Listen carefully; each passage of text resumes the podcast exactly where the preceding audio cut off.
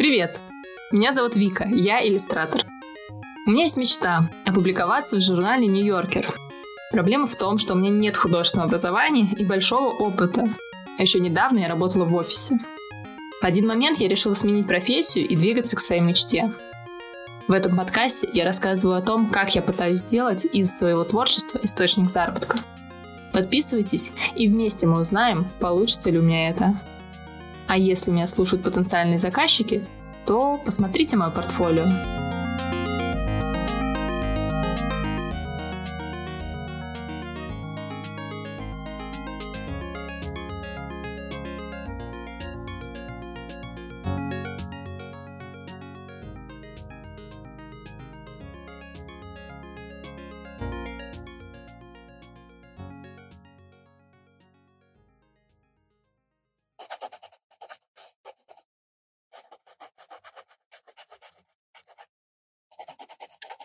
Вы знаете, раньше была передача «Сам себе режиссер». И была очень приедливая песня, э, которая звучала, как я всегда с собой беру видеокамеру. Вот у меня похожая история, только скетчбук. Я теперь его всегда с собой беру, потому что у меня каждый день есть какое-то задание, которое надо нарисовать. И если это не задание, то я, например, рисую для себя. А если не скетчбук, то может быть графический планшет. И вот сейчас лето, хотя за окном дождь, я подумала о том, что, блин, скажи мне кто-то вот лет пять назад, что я буду заниматься только рисованием практически каждый день, я бы не поверила. Хотя, конечно, я и не знала, что у меня будет лето без работы, но что поделать, так тоже бывает. Но чтобы понять, как вообще так получилось, надо, конечно, немного предыстории. Я вам сейчас все расскажу.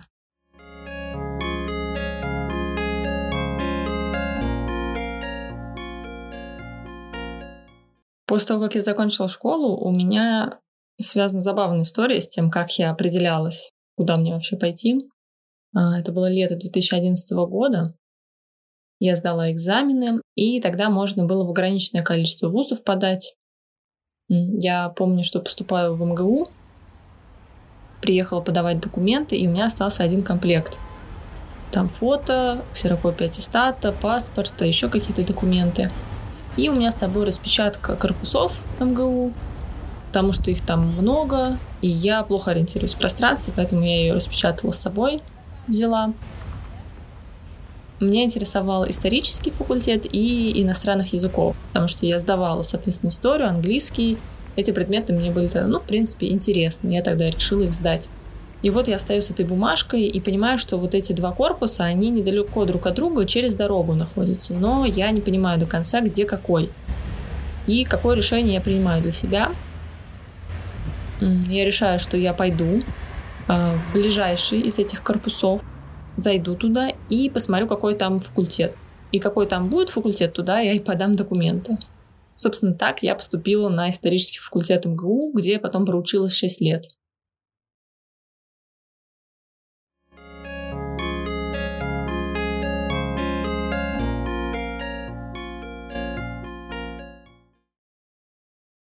Я, может быть, даже об этом не задумывалась, но я очень хорошо помню, что я много рисовала. То есть вот мне, например, 6 лет, 5 лет, год 99-й, 2000 перед школой. Я помню, что мне постоянно привозили э, папки, пачки с бумагами, с обычными. И я вот постоянно что-нибудь там калякала, малякала. У меня даже была такая игрушка, такая досочка, на которой можно рисовать специальным э, стилусом, палочкой и потом стирать. То есть такая многоразовая рисовалка. Вот. И я помню, что я постоянно с ней таскалась. Везде что я рисовала, и я постоянно говорила, что я хочу быть художником. Я помню, что когда пошла в школу, и вообще в какой-то момент стало как-то понятно, что вроде художник это не профессия, что это не очень прибыльно, не очень практично, и я помню, что вообще во весь школьный период я э, забросила эту мысль про рисование. Хотя какие-то моменты, я помню, перерисовывала сюжеты героев сериала Lost «Остаться в живых». Тогда я смотрела.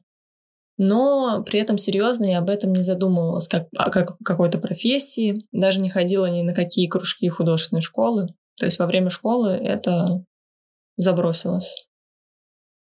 Каждый раз это как будто всплывало, что ли. Как будто где-то, не знаю, из глубины сознания выходило, что я все-таки люблю рисовать. Уже в университете такая нескучная скучная лекция. Я сижу на верхнем ряду, профессор где-то далеко-далеко, 9 утра, что-нибудь он там рассказывает, уже практически ничего не слышно, и у меня под рукой тетрадка для лекции, а я там тоже что-нибудь рисую. Я обожаю канцелярию, канцелярские магазины, и причем Конечно, особенно я люблю такие красивые магазины с украшенными витринами, с красивыми тетрадочками, э, ручками, какими-то альбомчиками, где все разных там приятных цветов и с интересными иллюстрациями. Но я и в обычный, не знаю, пресловутый комус могу зайти и зависнуть там на долгое время, э, обязательно что-нибудь себе накупить. У меня вот какая-то к этому слабость. Я даже... У меня целая коллекция скетчбуков и тетрадок, и не, многие из них даже просто не начаты, потому что я захожу в канцелярский магазин, мне обязательно хочется что-нибудь купить, ну, даже какой-нибудь незначительный блокнотик или тетрадочку я приношу домой, кладу. И тут два варианта событий. Либо я просто забываю и там пишу и рисую в чем-то другом. Либо мне кажется, моя тетрадочка настолько красивой, что мне жалко ее тратить, и я не знаю, что такого прекрасного могу там написать, чтобы ее, собственно, начать и истратить. Поэтому у меня уже целая стопка таких скетчбуков и тетрадок.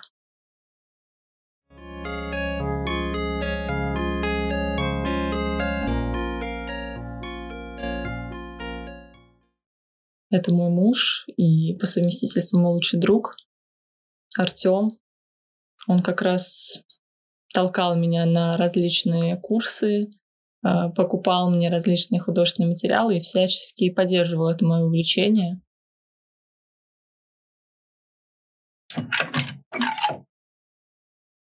Тём, ты не занят? Ну так, а что? Я хотела тебе задать один вопрос. Очень важный. Чё? Скажи, как ты вообще решил, что мне надо рисовать? Ну или, может, ты так не решал? Ну, что ты вообще об этом думал, когда видел все мои... Мучения? Все мои мучения и какие-то вообще действия. Как это все выглядело со стороны? Мне это трудно объяснить. Я даже не знаю, на самом деле, с чего я решил. Но... Ну, я решил не тогда, когда мы с тобой начали встречаться. Я думал об этом еще, когда мы с тобой просто дружили. Э, когда мы с тобой дружили, э, еще в университете, и ты вот э, на лекциях рисовала своих mm-hmm. монстриков странных. И я... Я просто на это обратил внимание как-то это не отрефлексировал, а потом, уже когда мы начали встречаться, я потом узнал про твою страничку, э, и, ты не поступила в ВУЗ. Какую в... страничку? В Инчарт. Mm, в Инстаграме? Да. А? И...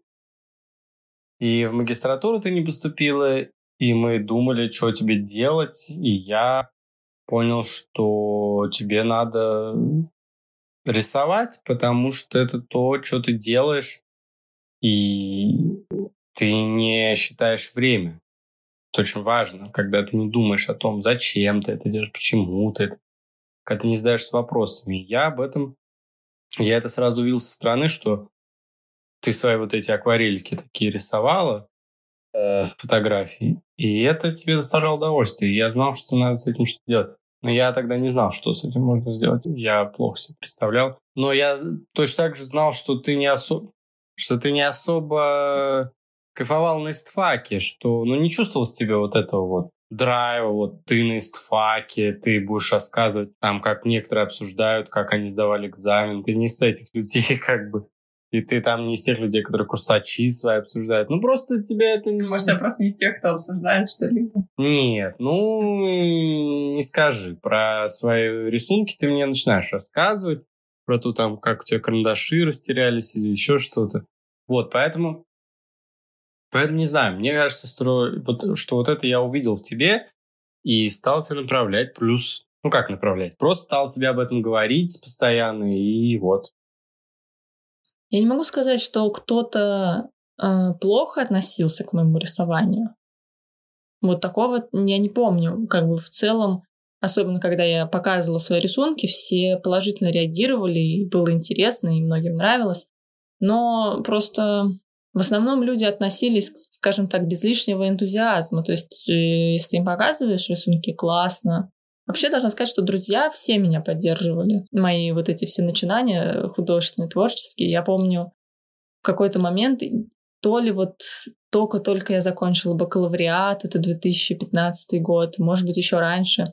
Было какое-то лето, когда я решила рисовать хной. Потому что это тоже было творчество, это было ну, несложно, прикольно, тогда было даже модно хной рисунки делать. Я себе делала, я купила недорогую хну в, так, в специальной упаковке. И я помню, вот э, первый мой был такой клиент по хне, это вот моя подруга Кристина. Она мне даже заплатила за это. Я ей расписала там красиво. В общем, ее расписала красиво перед тем, как она уезжала на море. И в этом плане, конечно, это было приятно. То есть, что ну, меня вот, вот так даже поддерживали друзья тоже. Вот. Некоторые из них хранят тоже мои рисунки, которые я им дарила. Это приятно.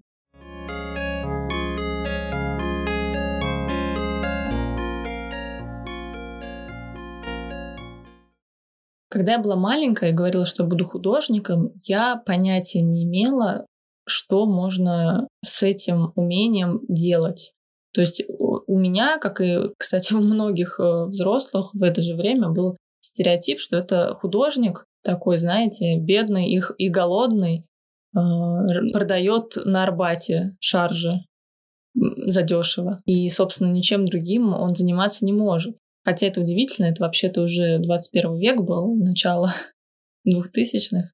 И уже потом с развитием, да, там, интернета, ютуба и так далее, уже, ну, и когда я снова вернулась к этой теме, как раз вот в университете и после, я начала понимать, что вообще-то столько профессий есть, связанных с этим. То есть это и иллюстраторы, и просто художники, которые продают своих картины, и художники по тканям, и модельеры, и столько, столько, столько можно всего придумать. И просто я посмотрела вокруг, и оказалось, что нас везде окружают картинки, нас везде окружает какое-то художественное оформление, которое кто-то делает, за которым кто-то стоит.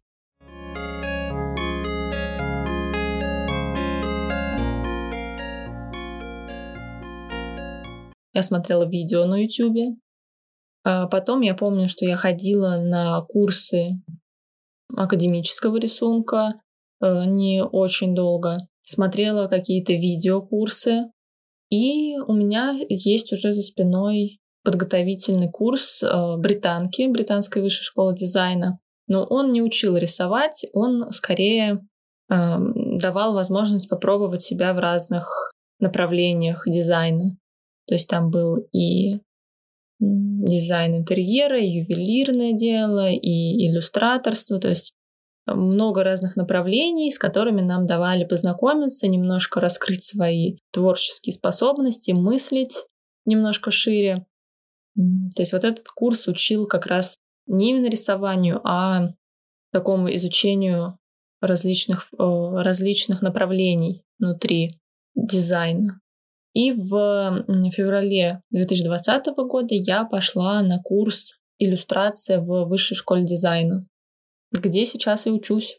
Это годовой курс, который подразумевает профессиональную переподготовку, то есть дополнительное образование. Я думаю, что вопросом обучения иллюстрации и вот каким-то образовательным сферам, в частности, которые я прошла и испытала. Я еще уделю этому отдельное внимание в каком-нибудь из следующих выпусков. Поговорю об этом еще подробнее. Вот проучившись 6 лет на истфаке, я еще успела поработать в офисе, в культурном центре. Два года я там отработала, и причем меня в целом все устраивало. Но все равно, как я уже сказала, постоянно возвращались мысли про рисование, Плюс э, я, в принципе, хотела что-то изменить. Я поняла, что Мне тяжело дается работа 5-2-8 часов в день. И мне хотелось что-то поменять. Поэтому в летом 2019 года я оттуда ушла и устроилась работать в школу, вести творческий проект. Должна сказать, что это было большим шагом в моей жизни, потому что это была перемена, плюс я уже занималась творчеством. Но все равно даже в тот момент я не называла себя иллюстратором, я боялась брать еще какие-то заказы именно на мои картинки. Поэтому, собственно, я и сделала этот подкаст, чтобы дать самой себе вот этот толчок, заставить себя сделать следующий шаг. То есть, окей, я ушла из офиса, я занимаюсь творчеством, но мне надо выйти на какой-то новый уровень, надо рассказать о том, что я вообще-то иллюстратор, что я могу делать какие-то проекты, иллюстрировать что-то и, собственно, искать, искать такую работу такого рода. Мне это стало очень интересно, и решила, что все, это тот момент, и, собственно, поэтому вы меня сейчас слышите.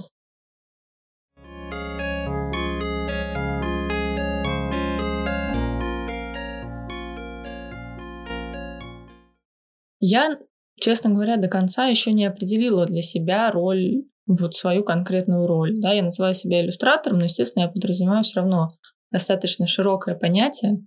Я сейчас объясню, какое. Если сравнивать, например, с дизайном, то дизайн для меня на данный момент э, кажется более, не знаю, практичным, более, более точным. То есть там намного больше расчетов и меньше э, такой части визуально-литературной. То есть дизайнеры, графические дизайнеры, они больше, конечно, они не технари, но они в чем-то технари, потому что там надо хорошо и точно работать со шрифтами. Там надо понимать э, специфику продукта, который делаешь. И в иллюстрации, конечно, тоже надо, но там свои особенности.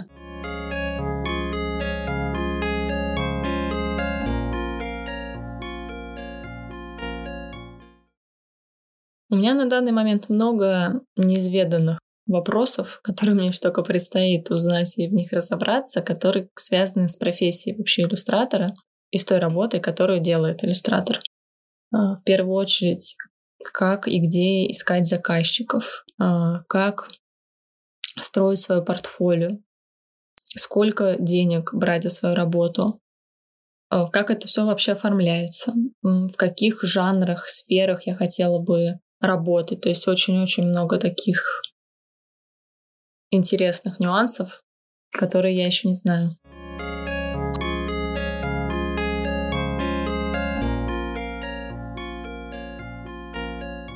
Чему учат нас все умные книжки? У каждого успешного человека должен быть план. Значит, у меня тоже. Я уже решила, что в моем плане обязательно будет несколько пунктов. Во-первых, это портфолио. Портфолио, лицо художника, лицо иллюстратора, ну и, собственно, мое. То есть мне надо узнать, как вообще свое портфолио составить так, чтобы оно выглядело привлекательно для заказчиков. У меня есть уже страничка на Behance, это ресурс для как раз создания портфолио, но я туда загружала все подряд, э, какие-то свои учебные работы, просто что у меня было, и поэтому там пока, как мне кажется, какая-то каша. Я уже видела информацию, что портфолио должно быть структурировано, что там должны быть не все работы.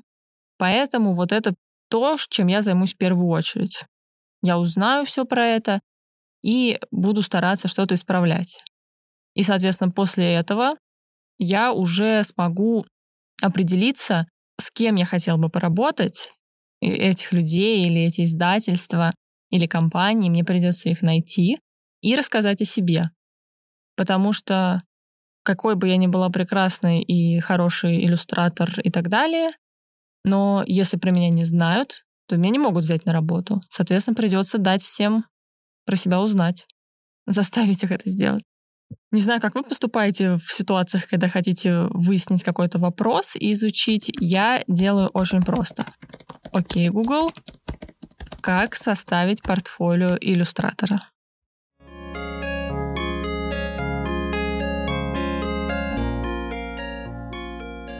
Меня, конечно, много страхов связано со всем происходящим и с профессией иллюстратора. И мне кажется, это связано с тем, что когда я просто рисовала, я могла это назвать моим хобби, чем-то несерьезным, и, соответственно, ожиданий от этого дела было меньше. То есть я рисовала для себя. А сейчас, когда я говорю, что я хочу быть профессиональным иллюстратором и работать э, на других людей, рисовать для других людей какие-то иллюстрации, я понимаю, что ответственности становится больше, и ожидания от самой себя становятся больше, и появляется возможность облажаться, скажем так. То есть э, вдруг окажется, что я на самом деле плохой художник, мои работы никому не интересны, не нравятся и, в принципе, ни на что не годятся. И тогда, получается, я могу начать это дело и потерпеть в нем неудачу. Конечно, этого мне не хочется, и это меня немножко пугает. Поэтому сделать этот шаг было сложно. Начать себя продвигать, начать говорить о том, что я теперь этим буду зарабатывать. Поэтому, мне кажется, я так долго с этим тянула. Потому что рисую-то я уже не первый день, а зарабатывать на этом решил только сейчас. Это первый, наверное, основной страх. Есть еще страх выгореть, разлюбить рисование. Но мне кажется, что я у себя в голове уже с этим как-то разобралась. Я надеюсь, что у меня, ну не то, что этого не произойдет, но э, я понимаю, что для того, чтобы не выгорать, надо менять деятельность. И поэтому я, в принципе, вот такого плана и придерживаюсь, что я не планирую рисовать 20 часов в сутки, чтобы потом просто у меня там выпал карандаш из рук, и все, я бы вообще ничего не смогла делать. А планирую делать это э, с определенной периодичностью, да, заменяя на какую-то другую деятельность, и надеюсь, что тогда меня это не постигнет, или если и постигнет, то я с этим смогу справиться. И еще один э, важный страх, который у меня был, он связан и с объявлением себя иллюстратором, и с тем, что я завела этот подкаст, это, конечно, оценка какого-то окружения, причем окружение, возможно, из тех людей, которых я знаю. То есть люди жили, жили себе, жили, и вот тут я им всем рассказываю, что вот, слушайте мой подкаст, и смотрите, как я рисую, и вообще берите у меня заказы. И, конечно, когда ты сам с собой думаешь эти мысли, тебе кажется, ну все, все вокруг обязательно там что-нибудь про это решат, или не поверят в себя, или посмеются, или еще что-то. Но я стараюсь себя успокаивать тем, что эм, мы не так интересны окружающим, как нам кажется. И, скорее всего, люди либо вообще ничего не думают, либо очень часто думают что-то положительное, либо если думают что-то негативное, ну, ну что ж, это тоже имеет место быть. Вот, наверное, основные какие-то вещи, которые у меня сейчас в голове. Еще момент, конечно, что я все-таки по характеру такой человек э, достаточно закрытый, можно даже сказать интроверт. И я вообще тот человек, который не может звонить по телефону. То есть, если мне надо заказать пиццу, я, во-первых, сделаю все, чтобы это делала не я, во-вторых, э, если уж это делаю я, то я как бы максимально постараюсь не звонить, то есть через приложение, через почту, еще как-то. Но вот чтобы взять и звонить людям, особенно незнакомым, это, конечно, для меня всегда было какой-то страх и ужас. И спасибо технологиям, что теперь звонить не надо, но писать письма — это тоже, конечно, определенный стресс. Потому что мало того, что мне надо о себе рассказывать в каких-то соцсетях или на сайтах портфолио, но мне надо еще и конкретно предлагать себя. И это, конечно, для интроверта сложновато. Ну, посмотрим, что из этого выйдет. Единственное, что здесь могло мне немножко помочь, это такая, знаете, фраза э, «fake it till you make it». То есть, да, притворяйся, пока не сделаешь это. То есть, делай вид, что ты художник, иллюстратор, говори всем об этом, и рано или поздно это действительно произойдет. Может быть, действительно, и в моем случае, даже если ты сам в это не веришь, стоило об этом сказать, чтобы самому в это поверить. Это был подкаст «Посмотрите мое портфолио». Спасибо, что слушали меня. Если вам нравится этот подкаст, то, пожалуйста, подписывайтесь, ставьте оценки и комментарии во всех приложениях, где вы меня слушаете. Это, во-первых, помогает подкасту развиваться, во-вторых, помогает другим людям узнать про меня, и, в-третьих, просто помогает мне морально, мне действительно становится очень приятно и радостно, и желание делать еще больше. Также вы можете подписаться на группы подкастов в соцсетях, ВКонтакте, в Фейсбуке и на мой Инстаграм. Все ссылки в описании. Еще подписывайтесь на Телеграм телеграм-канал «Посмотрите мое портфолио». Там я рассказываю о новых выпусках, делюсь за кулисами работы и разными творческими ресурсами. А еще вы можете поучаствовать в записи подкаста. Для этого надо отправить аудиосообщение или аудио-вопрос телеграм-боту, ссылка на которого тоже в описании. Самые интересные вопросы или комментарии появятся в новых выпусках подкаста, и я смогу осветить интересующие вас темы. Спасибо, что слушали. Всем пока.